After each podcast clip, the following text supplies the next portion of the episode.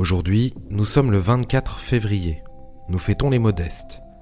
Géo vous propose une réflexion avec un proverbe chinois. Ce ne sont pas ceux qui savent le mieux parler qui ont les meilleures choses à dire.